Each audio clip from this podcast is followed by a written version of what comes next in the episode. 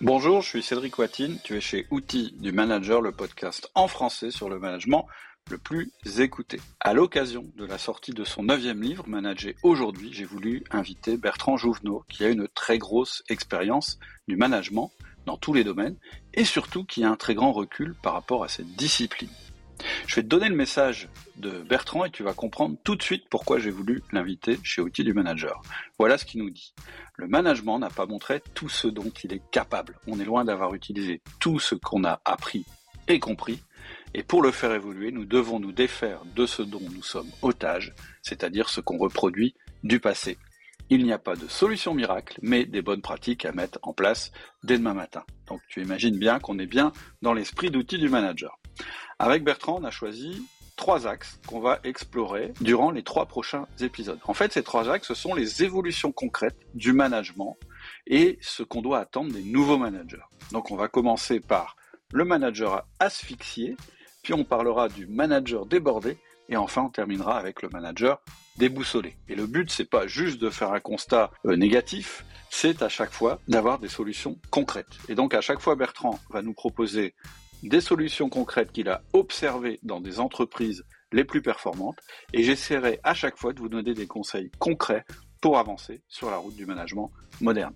Donc je viens de terminer cet enregistrement, il est hyper intéressant, il a qu'un défaut, c'est qu'il a été fait dans des conditions un peu plus rudimentaires que d'habitude, donc je m'excuse à, à l'avance de la qualité audio qui est pas géniale, mais j'espère que la qualité du fond compensera celle de la forme.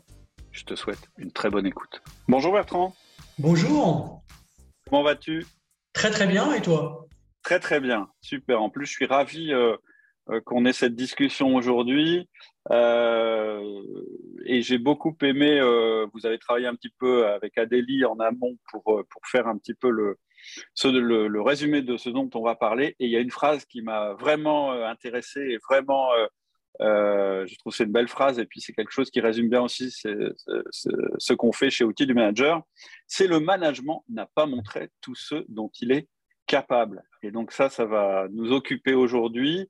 Très rapidement, je parle du, du, dernier livre que tu as sorti qui s'appelle Manager aujourd'hui, les 25 tendances du management. Et nous, pour notre discussion d'aujourd'hui, on a, euh, on a dégagé trois axes. Le manager asphyxié, le manager débordé et le manager déboussolé, le pauvre. Ce que je propose euh, de faire pour commencer, je, te laisserai euh, euh, volontiers te présenter aux auditeurs. Oui, oh ben, très simplement, moi je suis un, homme qui a travaillé une vingtaine d'années en, entreprise. J'ai démarré très tôt dans le digital. J'ai tendance à dire que je suis un digital professionnel native. Euh, j'ai grandi avec Internet dans le monde professionnel et ça m'a toujours donné une espèce de temps d'avance qui m'a permis, euh, en fait, euh, de franchir les échelons hiérarchiques à l'intérieur de différents secteurs et d'une expérience très riche. J'ai travaillé chez Club Internet, Alcatel, le groupe PPR, Célio, Cherouti. Donc, je suis passé par différents secteurs, euh, la distribution, euh, le luxe, la mode, la téléphonie, Internet. Et j'ai eu la chance d'occuper euh, des postes et des fonctions managériales et d'avoir donc une expérience managériale assez riche euh, j'ai été bien sûr managé, j'ai managé en direct des équipes, j'ai managé en transverse, j'ai managé à l'international, j'ai managé des managers. Donc euh, j'ai effectivement ensuite euh, souhaité mettre à profit un petit peu cette expérience à travers la rédaction de ce neuvième livre qui s'intitule Manager aujourd'hui, les 25 nouvelles tendances. Ok, super intéressant. Tu sais que chez Outil Manager, on essaye d'être le plus pragmatique possible. Évidemment, on parle de théorie, mais surtout on parle de pratique. Et donc, ton expérience, elle va nous être précieuse. Euh, peut-être la première chose qu'on pourrait faire, euh, c'est d'essayer de donner une, ta définition, je dirais, du management. Euh, oui, alors la question est, très importante et pas si simple. Moi, je crois que le souci qu'on a avec le management, c'est qu'il n'est pas forcément compris de la même manière selon que nous sommes aux États-Unis ou en France. En fait, il y a une coexistence de deux définitions, ou plutôt il y a une définition et puis il y a une manière de la comprendre en France. La définition, je dirais, officielle du management, il y en a plusieurs, mais moi je retiens celle de Peter Drucker, qui est l'un des pères fondateurs de la théorie du management lui dit le management, et là il faut bien écouter, c'est la mise en œuvre des moyens humains et matériels de l'entreprise pour atteindre ses objectifs. C'est donc une définition large qui va faire référence à des moyens humains et non humains, matériels. Donc ça va être aussi euh, les actifs, la logistique, les magasins, s'il y en a, la finance, qui est un levier de développement, etc., des process. Ça n'est pas que l'humain, euh, au service d'une organisation qui veut atteindre des objectifs. C'est une définition très générale et qui peut peut-être concerner plutôt la direction de l'entreprise et être relayée par des managers. En France, quand on emploie le terme management, on a tendance à avoir une acception un peu plus réduite et à penser finalement à une catégorie euh, de l'entreprise incarnée par des managers qui assurent donc une fonction d'entreprise, le management. Et donc on va être peut-être un petit peu plus dans une logique de middle management. Et on va réduire effectivement le management à la dimension humaine. Euh, donc il faut avoir en tête ces deux définitions. Il y a cette première définition américaine généraliste qui va concerner finalement toute l'entreprise, ou en tout cas toute une pyramide qui va chercher à organiser les choses, le fonctionnement de façon optimale pour atteindre des objectifs. Et puis il y a cette compréhension française qui peut être un peu plus réduite et qui se résume à une catégorie, à une population de l'entreprise, que sont des managers qui, très schématiquement, sont des gens qui vont être amenés à organiser le fonctionnement, les process, le travail d'une équipe au sein d'un service, d'une business unit, d'une filiale, d'une entité, etc. Tout ça comme on veut. Ok, super intéressant. Déjà, ça pose les choses.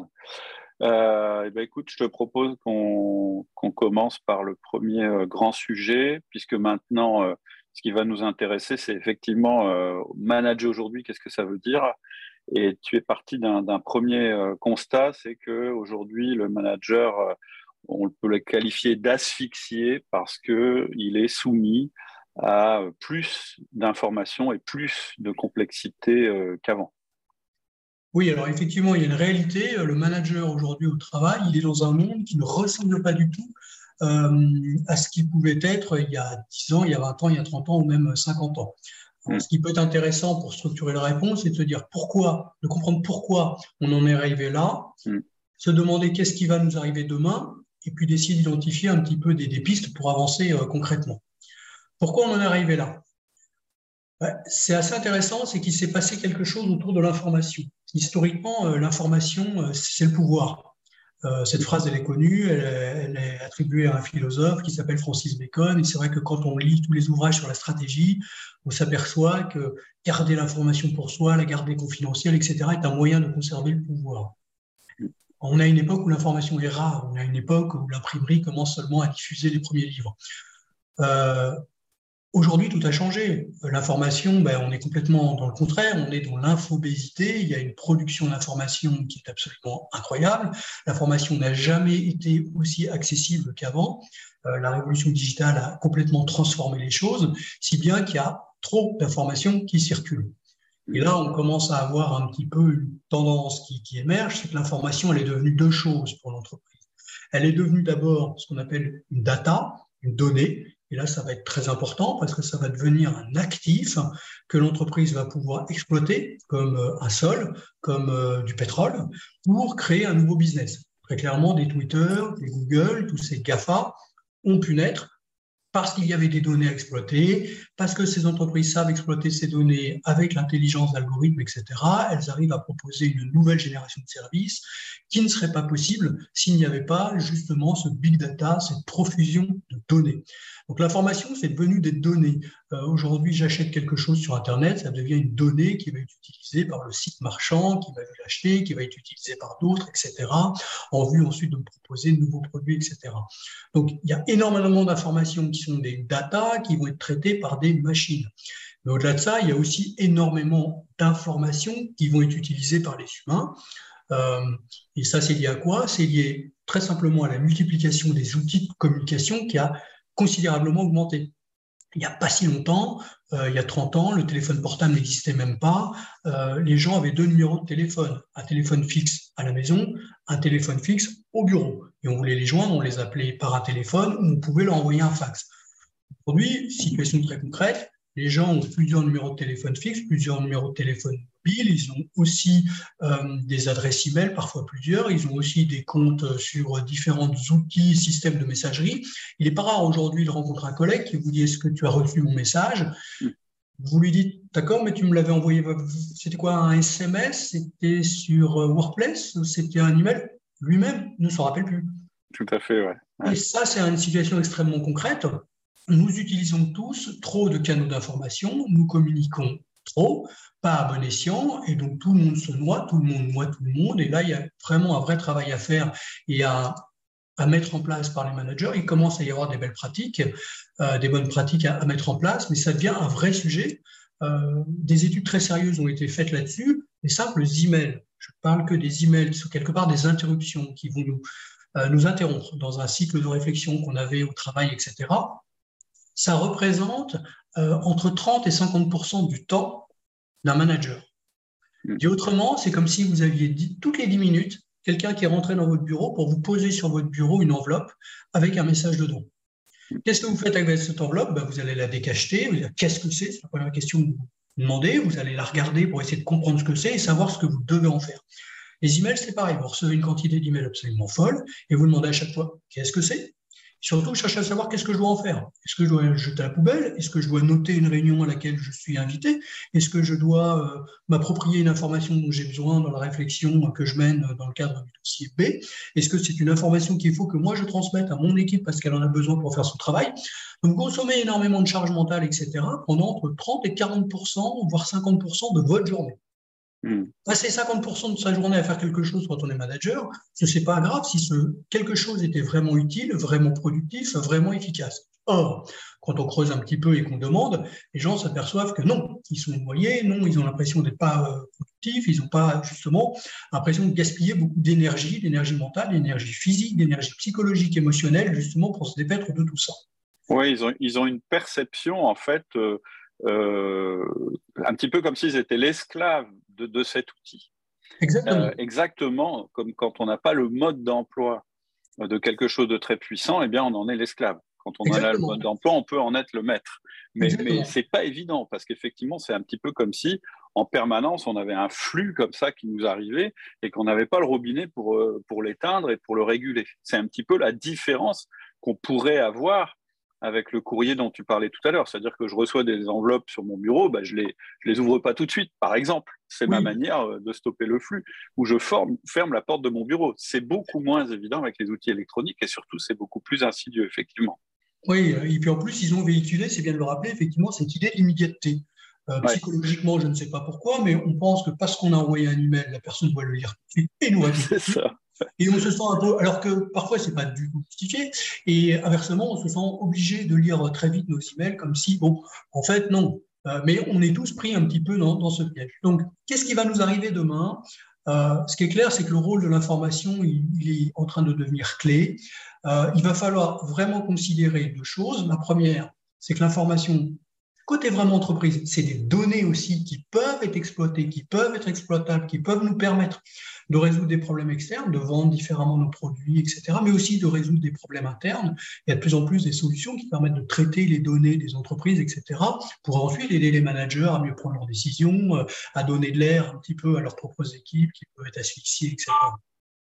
Et ensuite, euh, il y a une deuxième dimension très importante, c'est que les données pour l'entreprise, elles peuvent vraiment devenir un facteur clé de succès et un facteur différenciant si elles les partagent. On n'est plus du tout dans la, euh, préservation d'une manière confidentielle de l'information. Bien, il y a un exemple, c'est l'entreprise ailleurs. Donc ailleurs, ça s'écrit H-A-I-E-R, hein, pas, pas, comme ailleurs. oui, exactement. Et c'est une grosse entreprise industrielle euh, qui euh, a réussi quelque chose d'absolument extraordinaire. On est en Chine, elle a lancé un projet qui s'appelle Hope, comme espoir en anglais, et ce projet euh, consiste en fait à faire travailler simultanément 6000 personnes différentes externe à l'entreprise. Là-dedans, vous avez des distributeurs qui distribuent les produits de l'entreprise ailleurs, vous avez des clients et qui sont euh, en permanence en train d'échanger, de collaborer, de participer à des projets pour imaginer des nouveaux produits, pour euh, améliorer la manière de les diffuser, pour euh, les distribuer, pour repenser peut-être la politique de prix, etc. Donc on n'est plus du tout dans une logique où l'information est gardée secrète comme dans un département historique de recherche et développement. On est complètement dans une logique d'open, d'open innovation où on co-innove finalement avec un écosystème dans lequel est l'entreprise. Ok, c'est assez, assez, étonnant vu, le, le pays euh, d'origine de l'entreprise, qui est justement cette ouverture et ce partage entre, entre sous-traitants. Oui, c'est vrai, mais en même temps, les, les, Chinois sont finalement très en avance en termes d'open innovation. Euh, un cas d'école qui a été très intéressant, c'est qu'un jour, un certain euh, Steve Jobs euh, a décidé de lancer un, smartphone. Et le premier smartphone qu'il devait lancer, le premier iPhone, l'écran devait être en plastique. trois semaines avant la sortie, quatre semaines avant la sortie, Steve Jobs s'est dit non, non, il faut que l'écran soit en verre. Ce qui mmh. change énormément de choses. industriellement, en termes de contraintes, etc., c'est vraiment très compliqué.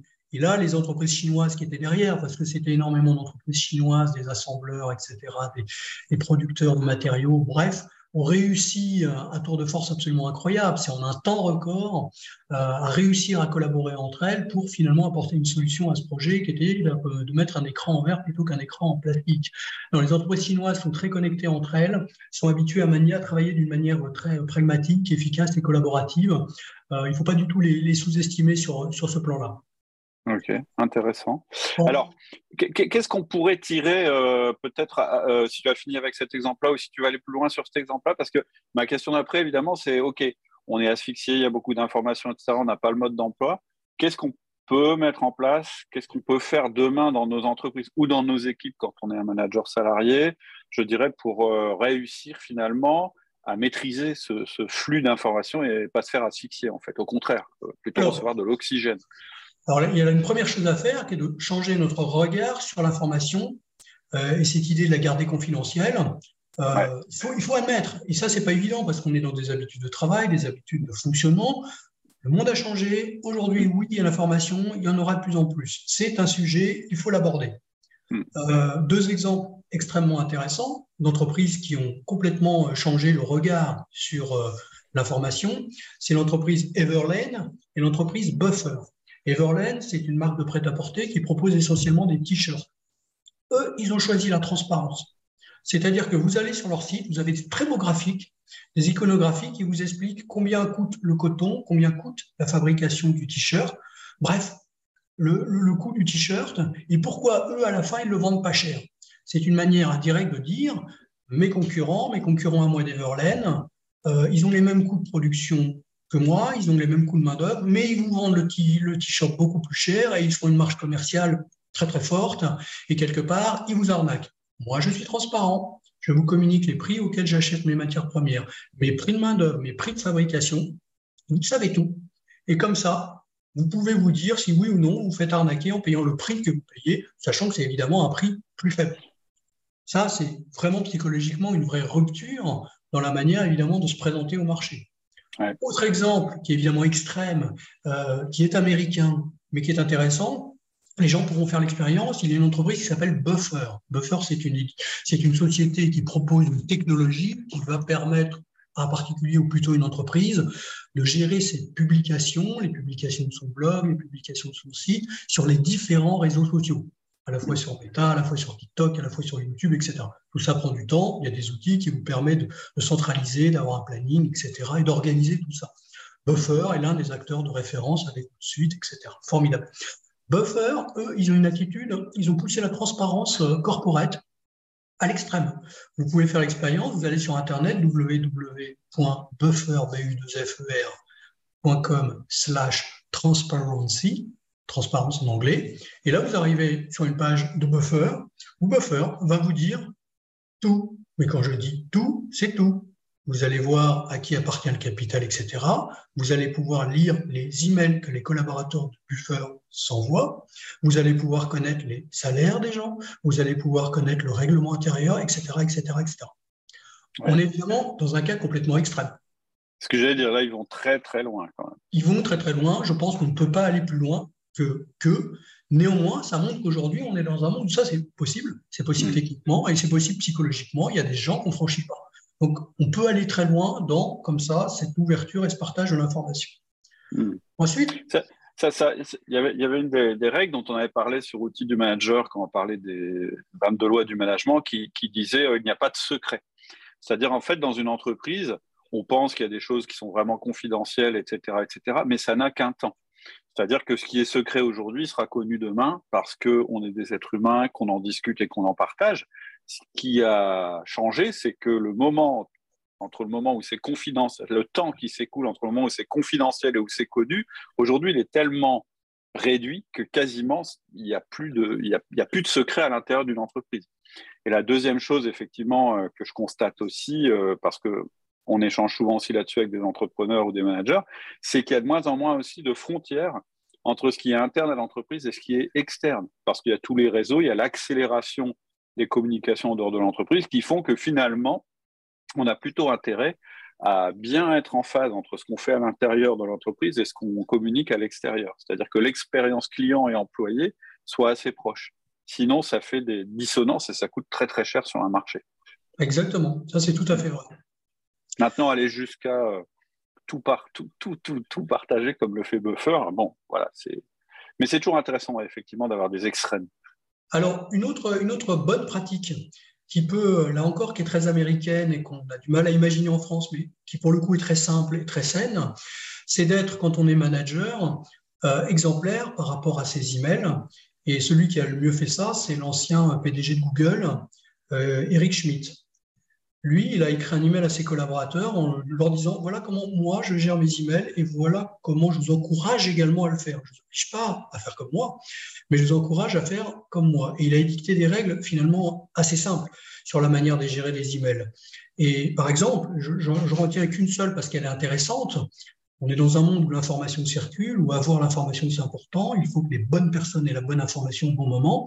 Lui, dans ses règles, il y en a une, Eric Schmidt, c'est be a stupid router. C'est pas formulé exactement comme ça, mais c'est comporte-toi comme un imbécile. Accepte, quand tu lis tes emails, de te poser systématiquement la question cette information qui est dans cet email, à qui dans mon équipe, à qui dans mon entourage, à qui parmi mes collègues, est-elle utile? Mm. Et ma mission, c'est de l'envoyer tout de suite. Tout de suite. C'est pas je le ferai demain. C'est de l'envoyer tout de suite à celui ou celle pour qui c'est utile. Oui, il y a trop d'informations. Je reçois des informations, c'est peut-être pas intéressant pour moi, néanmoins, c'est peut-être intéressant pour quelqu'un. Je fais preuve d'empathie, je me demande pour qui c'est intéressant, je lui envoie et je lui dis pourquoi je lui envoie. J'ai pensé que ça t'était utile dans le cadre du projet A. Ça, ça coûte pas cher, ça, ça prend pas de temps, ça, ça peut avoir des vertus, ça, ça a été mis en place comme une bonne pratique chez Google par l'ancien PDG. Mais ce qui est intéressant dans ce que tu dis aussi, ce que je retiens, c'est que voilà, il y a un mode d'emploi de l'email. Parce que aujourd'hui, comme pour le management d'ailleurs, en général, un manager, on ne lui donne pas le mode d'emploi du management. Et euh, on lui donne juste le pouvoir du manager. Et c'est pareil pour les mails. On vous donne, enfin, vous avez accès à cette technologie, sauf que comment on l'utilise, bah oui, effectivement, il y, a des, il y, a des, bonnes pratiques et des règles qui, qui, sauvent, euh, qui sauvent la vie du, du manager. Exactement. Alors, autre exemple qui permet d'enchaîner sur ces règles qu'on se donne, c'est ce qu'a fait euh, Amazon. Amazon, à un moment donné, est une entreprise qui grossissait, grossissait, grossissait. Ils sont très nombreux aujourd'hui. Et euh, Jeff Bezos euh, s'est personnellement aperçu qu'il y avait trop de canaux de communication entre les individus. Il y avait puis comme ils sont tous développeurs et très tech là-dedans, il y avait tout un tas d'autres outils qui permettaient de communiquer entre eux. Il y avait des groupes, des sous-groupes, etc. C'était un peu la cacophonie. Donc, il a adressé un email à tous les collaborateurs, euh, qui est resté un petit peu célèbre, dans lequel il, dit ben, voilà comment on va communiquer à partir d'aujourd'hui. Du coup, il leur a demandé désormais d'utiliser un seul et unique interne quand il communiquait. Il leur a demandé avec une très très grande fermeté. Et il a clairement dit euh, ceux qui euh, n'utiliseront pas cet outil-là seront pénalisés. Il a clairement dit, il l'a clairement écrit. Mais en fait, ils ont fait un choix assez simple. Et, ce qui est sain derrière, est-ce qu'on peut faire, est-ce qu'on peut facilement répliquer, c'est de se donner des règles et dire aux gens, écoutez, OK, vous avez besoin de communiquer, c'est normal. On ne va pas multiplier les outils, on va se donner des règles. Et une bonne pratique, c'est OK. Pour tout ce qui est professionnel, quand vous êtes à l'externe avec des clients, des fournisseurs, etc. Ou en interne, quand vous êtes dans le registre professionnel. Vous utilisez par exemple la boîte mail. Et pour le non professionnel, informel, mais qui est très important aussi, où on rigole, vous étend, etc., vous utilisez tel autre outil. C'est peut-être un workplace ou je ne sais quoi d'autre, mais peu importe, il y a un autre outil. Mais on partitionne, on sépare. Hmm. Et surtout, on dit aux gens, voilà, on va se donner des règles communes, et on va se dire que quand on s'écrit des choses professionnelles, c'est plus par SMS, c'est plus sur euh, WhatsApp, c'est plus sur ceci, c'est plus sur cela, c'est sur un seul et unique outil. C'est contraignant, mais ça peut permettre de canaliser un petit peu les choses. Et ça peut éviter de faire perdre du temps. Ah, j'ai reçu peut-être un message d'un tel. Alors, un, je vais vérifier mes SMS. Ah non, faut que je vérifie mes SMS sur mon second téléphone. Ah oui, mais j'ai peut-être, faut que j'écoute ma boîte mail. Ah oui, mais c'est sur Enfin bref, non, mais un, manager, sa valeur ajoutée, sa valeur ajoutée, euh, elle n'est pas à passer euh, un quart d'heure à se demander s'il n'a pas toutefois éventuellement reçu une information que d'ailleurs il n'a peut-être pas reçue. Enfin, on, est, on a créé un peu des situations un peu, un peu folles. Le terme manager asphyxié. Une dernière chose et une dernière bonne pratique. juste finalement, finalement, ce que tu dis, moi je rebondis. En fait, finalement, pourquoi on aurait des règles pour nos réunions, notre fréquence de réunion, etc., etc. Pourquoi on aurait des règles même comptables? Pourquoi on aurait des règles logistiques, des règles commerciales et pas de règles sur la communication? Euh, Et donc, euh, oui, ce qui peut faire partie de la stratégie globale de l'entreprise, c'est aussi comment elle communique en interne. Je suis d'accord. Et quand il y a des règles, il y a un système euh, euh, pour faire respecter les règles. C'est-à-dire que je pense que euh, le PDG d'Amazon, ce qu'il a dû dire, c'est moi, si je reçois n'importe quel message autrement que par le canal professionnel, je ne réponds pas. C'est-à-dire que pour moi, ça n'est pas le bon canal, donc je ne réponds pas. Il faut, tenir, à, faut tenir à ça, il faut avoir un petit peu de... Voilà, faire appliquer ce qu'on dit. Alors les spécialistes justement de cette gestion du volume d'informations internes, etc., ont une analogie. Ils disent, ça peut être intéressant de traiter vos messages comme Napoléon traiter ses blessés. Ah, ça, ça m'intéresse cette phrase-là. Je l'avais lu et je me dis, mais qu'est-ce que ça veut dire ça? Alors, Napoléon avait, et c'est historique, euh, une approche évidemment très dure, très militaire, très pragmatique de gérer les blessés sur le champ de bataille. Il disait, il y a trois types de blessés. Euh, il y a ceux pour lesquels euh, on ne peut rien. C'est trop tard, ils ont été trop blessés. Aller les chercher, ce serait mettre en danger d'autres hommes qui cherchent à aller les chercher. Il y a ceux, euh, on peut peut-être quelque chose si on va les chercher et qu'on les aide. Et puis, il y a ceux, on peut certainement quelque chose si on va les chercher et qu'on les aide. Ben, les emails, c'est pareil. Il y a des emails. Je suis parti en vacances, je peux lire un email, c'est trop tard, c'est une réunion, elle a eu lieu, etc. C'est à jeter. Il faut une partie de mes emails, je les jette, je les jette, je les jette.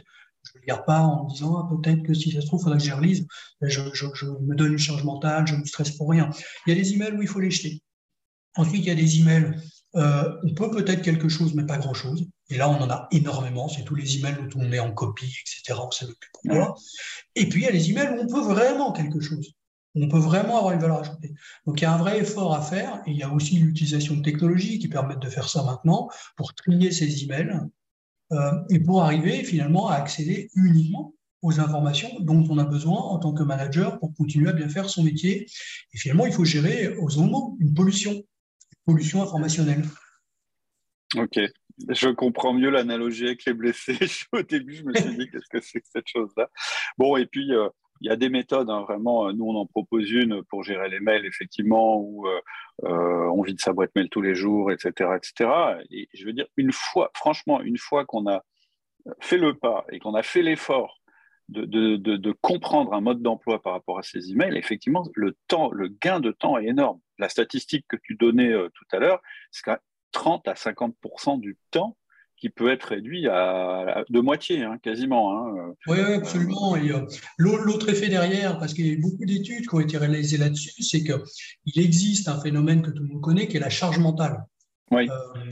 Euh, le cerveau fonctionne de telle manière qu'on peut penser à quelque chose à un moment où on ne peut pas le faire. Mince, il faut que mm. j'achète le pain, ou mince, qu'est-ce que je vais faire à manger ce soir? On y pense quand on est dans notre voiture.